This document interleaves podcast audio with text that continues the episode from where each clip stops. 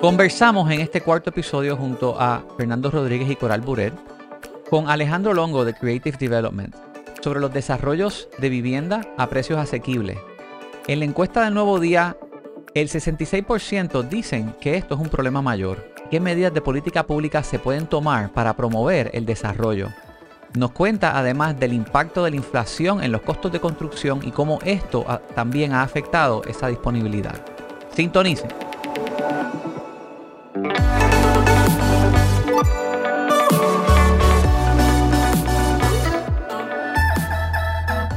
Bienvenidos al episodio número 4 del Urbital Podcast. Me acompañan Fernando Rodríguez Saludos. y Coral Buret. Hola. Hoy tenemos un invitado muy especial, amigo, socio eh, en otros proyectos de vida y muy buen desarrollador conocido en la industria, Alejandro Longo de Creative Develop. ¿Cómo Saludos, saludos. estás? Gracias por estar aquí hoy con nosotros. Alejandro, vamos al grano, rapidito. En Condado hay, según un informe reciente, o dice Coral, 11 proyectos en desarrollo. Bueno, no, no diste coral. bueno, pon las cosas en contexto. Participaste de una. Estuve la semana pasada en una presentación de un proyecto en Condado, unos colegas eh, que quiero mucho, Ilia Martínez y asociados. Y el colega Jaime Domenech nos estaba presentando este proyecto que ellos van a estar, eh, que ellos están eh, presentando para la venta. Y ahí hablaron de todos los demás desarrollos ¿Cuál es en el Condado. proyecto que hablaron ellos que están presentando? Landmark. Landmark. Está en la avenida Ashford. Creo que es 1409, si no me equivoco, Ashford. Eh, y ese supuestamente empiezan a construirlo en el verano, junio de este año. Pero nada, obviamente hablaron de los demás desarrollos que están ahora mismo en condado y, y bueno, por eso no lo dije yo. O sea, yo estoy reportando lo que, ¿verdad? Mi, La mi experiencia este de investigación y pues networking produjo. Ok. Y en ese momento se presentaron o se habló que habían Exacto. en pipeline 11. 11 proyectos. Sí, o sea, ¿qué, qué está pasando en el área? O sea, están obviamente presentando el, el proyecto de Landmark y estaban hablando de lo que, de lo demás, o sea, todo lo demás que está sucediendo en condado, los desarrollos nuevos que vienen en camino y Pues de todo eso hay solo uno que está en construcción. dos.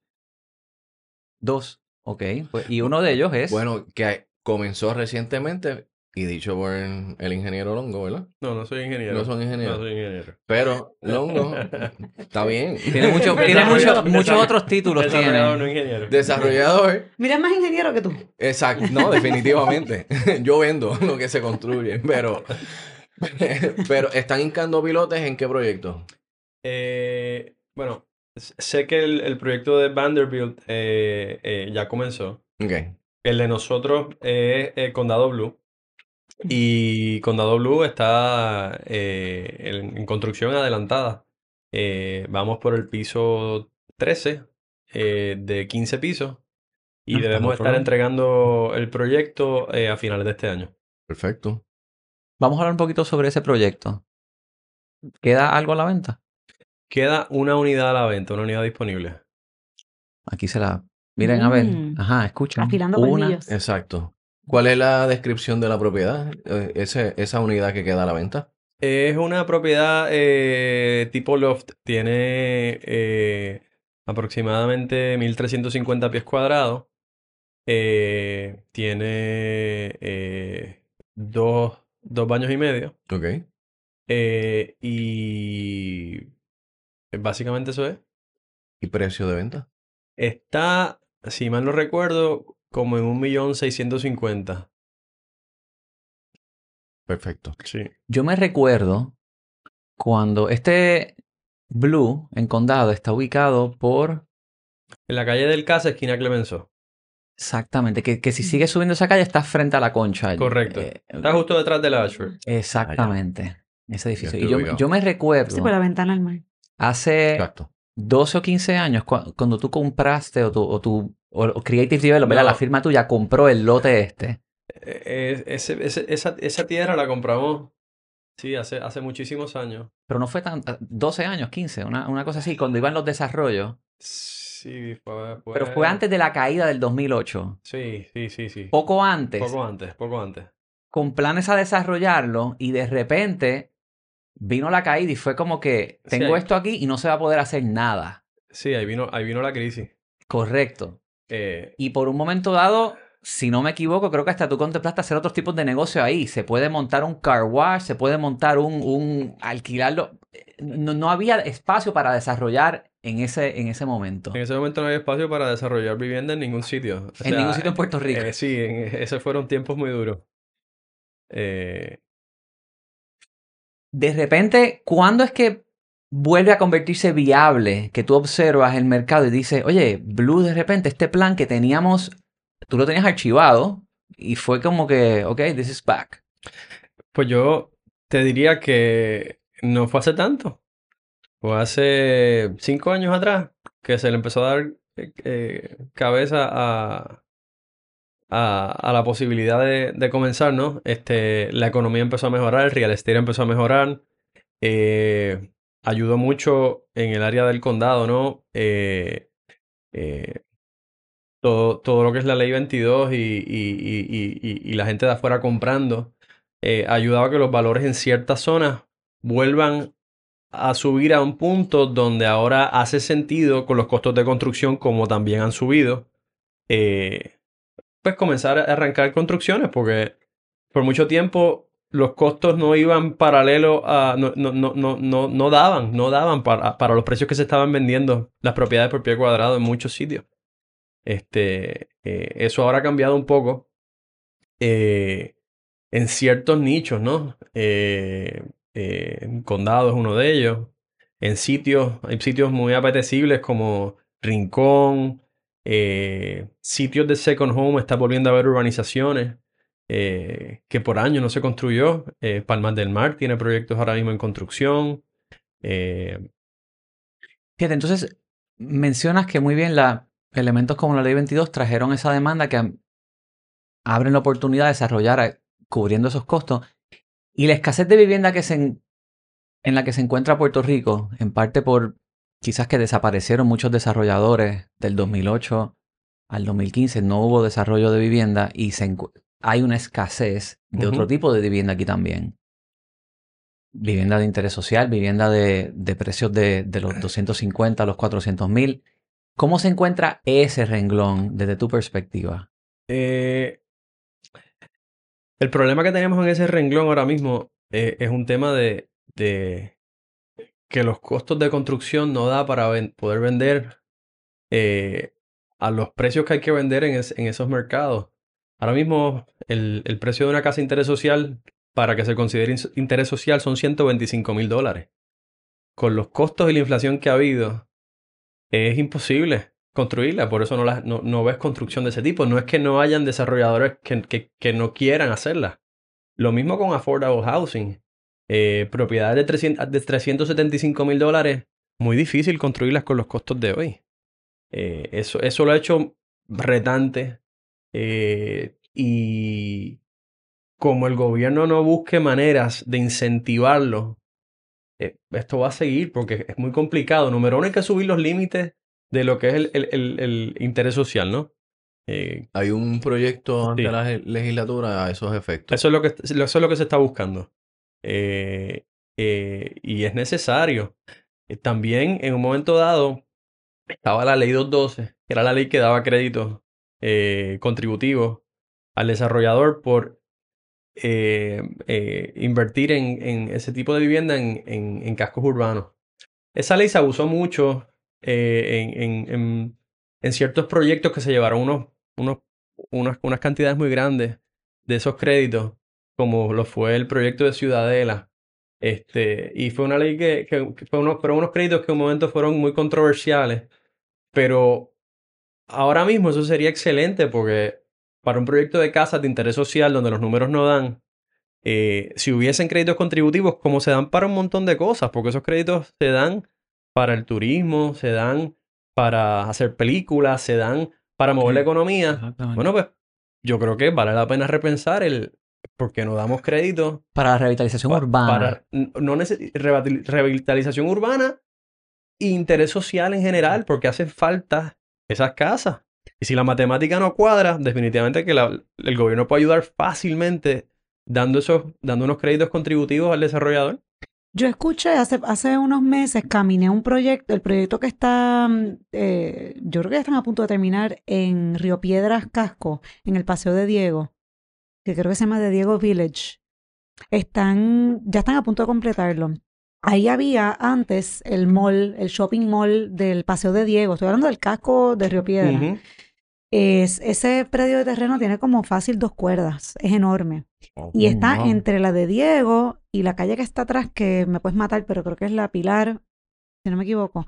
Nada, al lado de la Yupi. Y si pasas por ahí, esto, ya, ya están casi completándolo. Y creo que son, si mi mente no me falla, 92 unidades de vivienda subsidiada. Ujú. Em, pero no es para la venta, es para alquiler. Ese es otro mercado. Y ellos obviamente pues eh, tienen su, su, su eh, oficina de administración in-house y obviamente pues, pero sí sé, no digo, no, no tengo, no sé cómo es la estructura eh, bajo la cual lo hicieron o la ley que, pero sí sé que ellos tienen, eh, manejan bien esto de los créditos contributivos y tengo entendido que gracias a eso es que ese proyecto se ha podido completar y creo que empezó justo en la pandemia o antes de la, de del 2020, por ahí por esa época. Tan reciente como la semana pasada, leí que el Federal Home Loan Bank estaba inyectando también incentivos para los desarrolladores, para eh, vivienda affordable housing, que también eso, ser- eso va, eh, va a ser interesante eventualmente.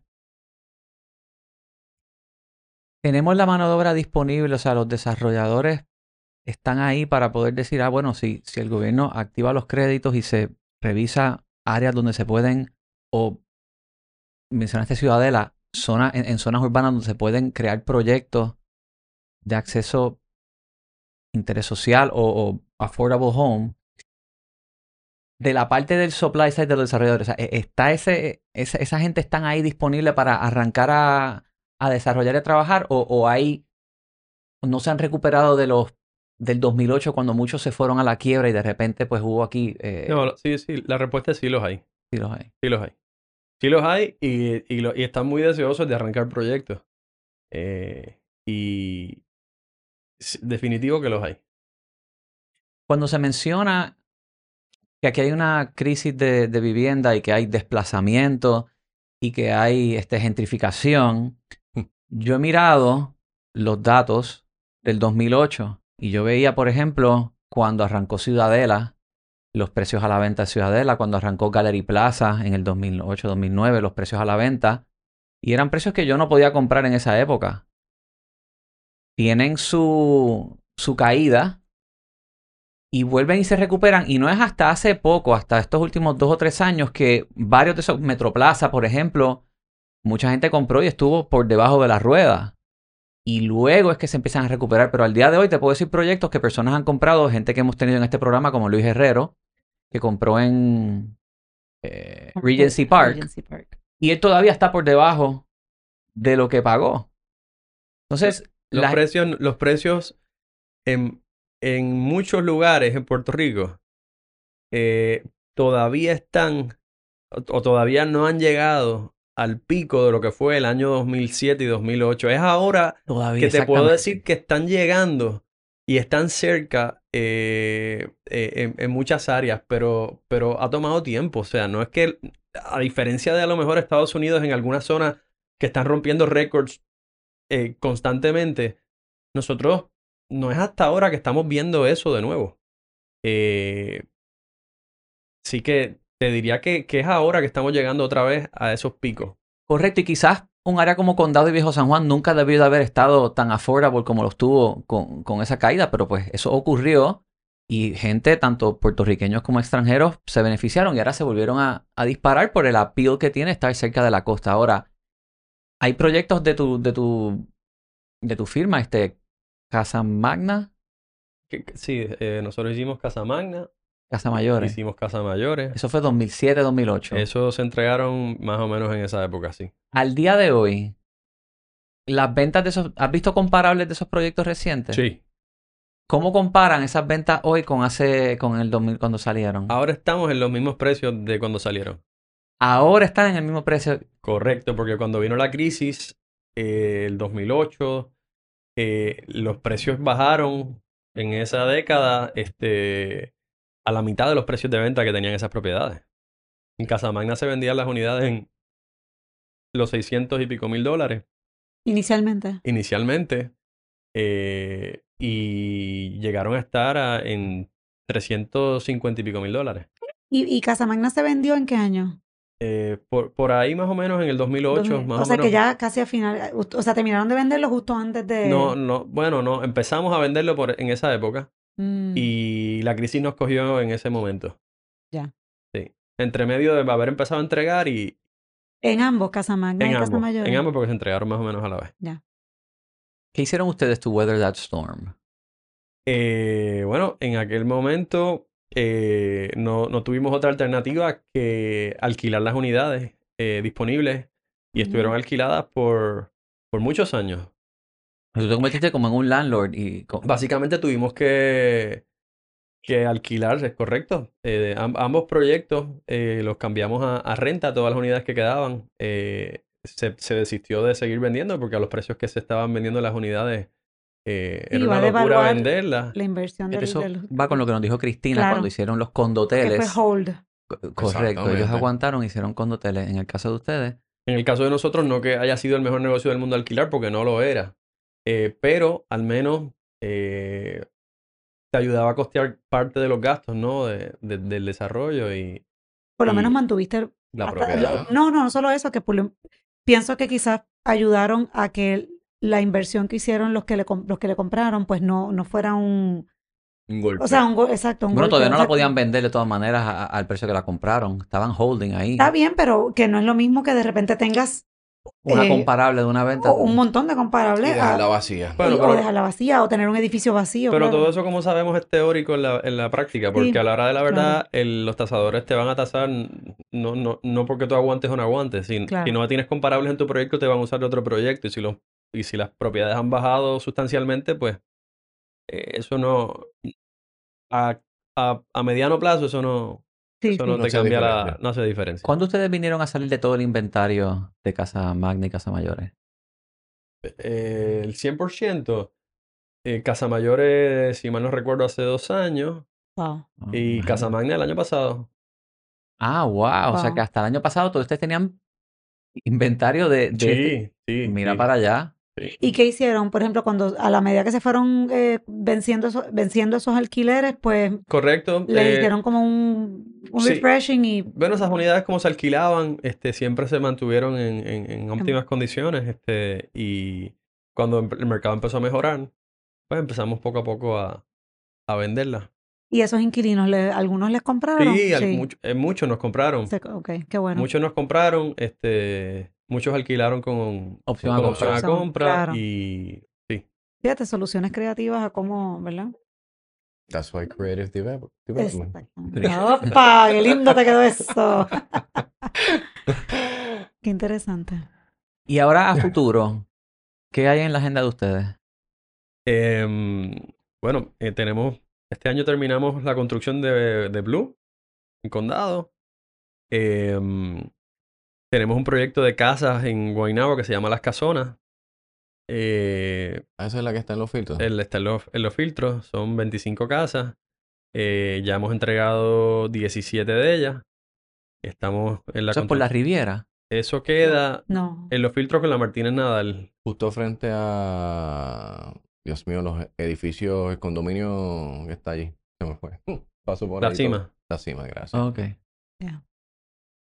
Eh, tenemos eso, que, que estamos construyendo ahora mismo las últimas ocho casas. Deben estar ya terminadas entre verano y fin de año. Y tienen una segunda fase. Están todas vendidas. Todo vendido. No, es- esa es la segunda fase. Esa es la segunda fase. es la ¿A cuánto segunda por pie fase. cuadrado se fue ese? Eh, te voy a decir ahora mismo, pero... Eh, 300. ¿Cómo se llama? Las casonas. Las casonas en Guaynabo. Deja ver. 25 casas. Sí. Eh, más o menos a 350 dólares el pie cuadrado. Incluye las terrazas. Not bad. Son casas terreras, solares eh, llanos mínimos de 700 metros. Eh, overall van entre 700 metros a, a 1000 metros. Y las casas tienen eh, casi 3700 pies cuadrados. Y tuvo mucha oferta, no fue difícil venderla. Eh, no, lo que, lo que fue difícil fue eh, los últimos, el último año y medio, como ha cambiado el mercado a nivel de costos de construcción. Porque las primeras casas que vendimos, que las primeras 17, el modelo era un modelo, eh, tenía en vez de 3.700 pies, tenía un poco menos. Isabela. El modelo Isabela. Esa es la fachada, era, era- lo que cambia es la fachada. Ah. Mm. Este, y, y entonces esas primeras casas las vendimos en los 700, 800 mil dólares. Y, y definitivamente que el aumento fue tan brutal entre mano de obra, eh, materiales de construcción, eh, que las últimas casas que se vendieron ahora, las últimas ocho, básicamente misma casa, mejorada un poco, ¿no? Tiene, tiene más pies cuadrados. eh, eh, y tiene ciertos features adicionales. Se mejoró un poco la casa, pero los solares siguen siendo igual. Esa misma casa, que es muy parecida a la otra, eh, hoy está a la venta en 1.300.000 dólares. Wow. ¡Wow! Y, y todo es costos, aumento en costos de construcción. Aquí no hay nada que no sea que los precios en los últimos dos años a nivel de mano de obra y materiales se han disparado violentamente. ¿Cómo ustedes vieron eso? Eso no lo anticipó nadie. Eso- Nadie, eso fue... eh, De hecho, y eso afecta en parte la pandemia trastocó todo. la construcción, por ejemplo, después de María, que hay muchos proyectos con la lentitud del desembolso de los fondos de María para remodelar, arreglar o construir nuevas estructuras, los números de repente son diferentes. Sí. Entonces, se tardaron en arrancar y ahora lo que están diciendo es, pues, no podemos arrancar. ¿Qué hace falta? No podemos arrancar, no, el dinero no da, pa- no El da- dinero no da para- el dinero no da para lo que estimamos. Exactamente. Wow. Mientras más se demora el dinero en moverse, ese es el riesgo de, con esta inflación, que lo- el dinero no dé para lo que se planificó. Exactamente. Igual se puede esperar, pero no sabemos que eso vaya a pasar prontamente, en un, en un futuro cercano. ¿Y qué tienen en el pipeline? Eh, Eh, Sí, sí. tenemos un proyecto que también está en construcción que se llama Solemare, que es en Isla Verde. Son unos walk-ups, 78 walk-ups. Eh, Sí, pero eso lo tienes vendido. ese también. está 100% opcionado. 100% opcionado Sí, también. hay lista de espera. Este, Wow. Es el que está cerca de las. Antes de las. Como que después de. ¿Verdad? En la- Exacto. Mis direcciones. están después de la pa- precisas. panadería España en la, en la Exacto, marginal. eso era lo que quería Ah, por donde está el, Antes de la el club de tenis. Sí, después de Mundo Feliz. Mundo Ajá. feliz, esa era la palabra que estaba. Sí. Eh, son 78 unidades, eh, dos habitaciones, dos baños, eh, tres habitaciones, eh, dos baños. eh, y, un proyecto que se ha diseñado muchas facilidades, generador eléctrico full al proyecto. Bien. Eh, volvimos a lo, a, a- a- lo que era pues el walk-up tradicional de su, subes dos pisos, no tiene ascensores, eh, lo cual abarata el, el mantenimiento, ¿no? Este, y es un proyecto que se ha hecho bien playero, aunque no está del lado de la playa. eh, se hizo un acuerdo con Vivo Beach Club y las unidades eh, se pueden hacer socios de la playa, del club de Vivo Beach Club, eh, eh, a un descuento, ¿no? Un rate especial. Y, y mucha gente comprando de inversión para Airbnb en el proyecto. Se va a Ah, permitir. se va a permitir eso. Se, se está permitiendo eso abiertamente y, y- y te diría que tres cuartas partes por lo menos de los que están comprando, la intención es Eh, alquilarlos a corto plazo. Tres cuartas partes. Sí, la mayoría. ¿Mucho local o Eh, todo local. todo local, local han Todo comprado? locales. Vuelve Bello, estás por creando favor. oportunidad de negocio para locales, mira para allá. Todos locales. Todos todo- locales. Escucharon, todo local. Todo ¿Y local qué- compraron ahí. Y van a ponerlo en Airbnb. Escuchen. Todos Sí. locales. ¿Cuáles son los precios?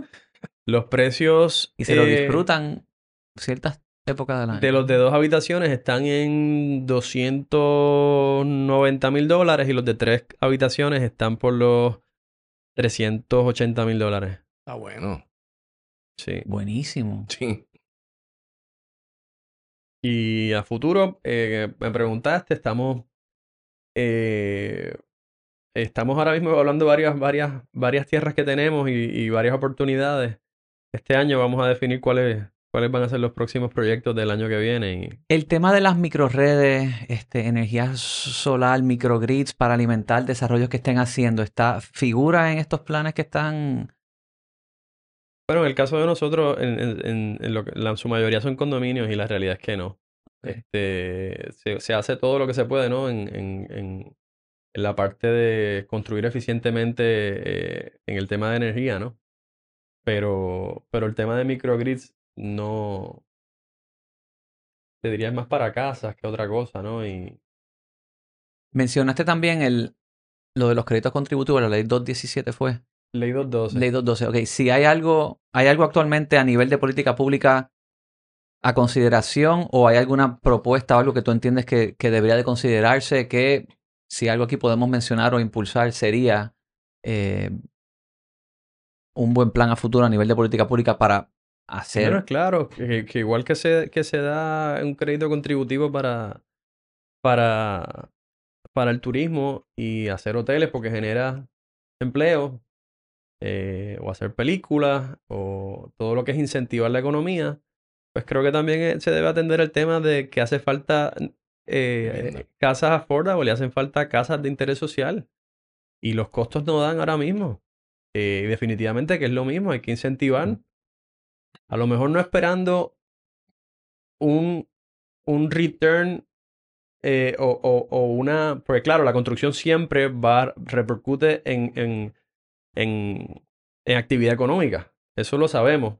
Eh, a diferencia de a lo mejor un, un hotel que, que va a estar ahí, ¿no? Pero el gobierno no puede ver esto solamente como para activar eh, y, y, y, mover la economía. Sí va a pasar en un proyecto de interés social, pero hay que verlo como sociedad. Claro. Tenemos que verlo porque hace falta esa necesidad, hay que cubrirla de alguna manera. Mira que la ley 212 que mencionaba ya no está en vigor.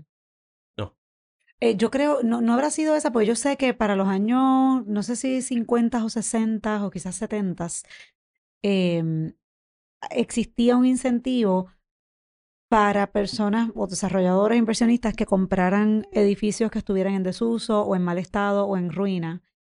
Eh, y destinar, o sea, restaurarlo, hacer apartamentos y destinarlo a alquileres de interés social, ya seas Plan 8 o cualquier otro eh, programa de subsidio de renta. Y entonces, eh, al hacer eso y comprometerse a mantener el proyecto bajo esos programas por, no sé si eran 20, 25 años, no sé el detalle, pues le daban, no sé si eran de, a modo de crédito contributivo o a modo de incentivo como de dinero para, para restaurarlo, para la construcción o para la rehabilitación de la estructura, pero obviamente el caveat era, pues nada, pues entonces lo pones bajo este programa y tenemos X apartamentos de interés social, eh, subsidio de renta, etcétera. Una vez se, se, cumplían esos 20 o 25 años, el término que fuera, pues entonces el, el desarrollador, pues, o sea, no es que recuperaba el edificio, pero pues ya podía entonces hacer lo que quisiera. Y eh, yo sé que yo siempre vuelvo por default al Viejo San Juan, pero así se restauraron muchos edificios en Viejo San Juan en aquel entonces. Y fueron propiedades que generalmente esos 25 años, 20 o 25 años se cumplieron a finales de los 90 o principios del 2000 y el desarrollador entonces pues les hacía como un refresh, eh, cambiaba, quizás ponía, quizás quitaba el vinil de los pisos y ponía pisos, entonces lo eh, ponía bajo propiedad horizontal y los vendía y muchos de esos edificios ahora pues se venden carísimos. Como que eso sería, no sé si eso era lo que promovía la ley 212. No, no, no, no. o eso era otro. eso era otra ley. Pero eso sería una solución para, para Río Piedras, Casco, Santurce, a. O sea, tantas áreas deprimidas que, concha, están todos esos edificios ahí es una manera de incentivar a un desarrollador a hacer lo que tú estás, lo mismo que estás diciendo, o sea, y, obviamente pues crear vivienda para ese segmento de la población que tan necesario es. Y no es necesariamente implicaría un desarrollo nuevo, sino coge cosas que ya existen, que están en desuso, áreas que están deprimidas o lo que sea, y mira, qué mejor manera de... Estoy de acuerdo. ¿Verdad? ¿Qué, qué tendría que pasar para que sucediera eso de nuevo? O sea, tú lo ves como algo viable, como con ojos de Claro, siempre lo es, siempre y cuando la matemática cuadre, ¿no? Claro. Eh, tienen que haber los incentivos para que, que, que, que, sea negocio para el que va a desarrollar este, poder, poder hacerlo. Eh, pero como estaba, estaba mencionando, mencionando ahorita Giancarlo, este, hay un tema de, gentrificación, que se está hablando mucho de eso. Pues mira, hay muchas áreas que que no es que haya gentri- gentrificación, simplemente la gente no quiere vivir en ella. Están tan, tan, tan feas las zonas y se han dejado perder por eso mismo que tú mencionas. Simplemente no se les ha dado el cariño a esas zonas, no ha habido un revamp, no ha habido un, un vamos a, a ver qué hacemos aquí para, para, para volver a traer la gente a estos lugares. Definitivo. ¿Qué áreas, eh, o sea, mirándolo bajo, bajo tu, tu filtro, ¿no? ¿Qué áreas, eh, si existieran esos incentivos o ese, o ese programa para, para, hacerlo, para hacer la matemática viable, ¿dónde tú pondrías el ojo? O sea, ¿qué áreas, por- dónde, no sé, Esa es una pregunta, esa es una pregunta difícil, pero eh, definitivamente los cascos urbanos eh, eh, es un área a, a revitalizar.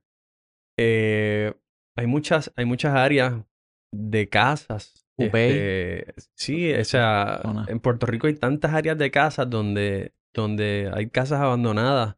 que es cuestión de coger un, un área y, y- y empezar a Impactarla. impactarla, ¿no? Lo que pasa es que es muy difícil para un ente privado, eh, por ejemplo, cuando son casas y urbanizaciones viejas, eh, tú impactar porque hay, hay, hay muchísimas personas que viven ahí, o sea, son, son es bregar con, con si vas a, a impactar esas zonas, son sí tendrías que cogerla una cientos por de una? individuos, entonces eso es muy difícil, a menos que el gobierno tenga un plan de expropiar y mejorar y buscarle soluciones a las personas que les expropia, es muy difícil Eh. en, en zonas ya existentes.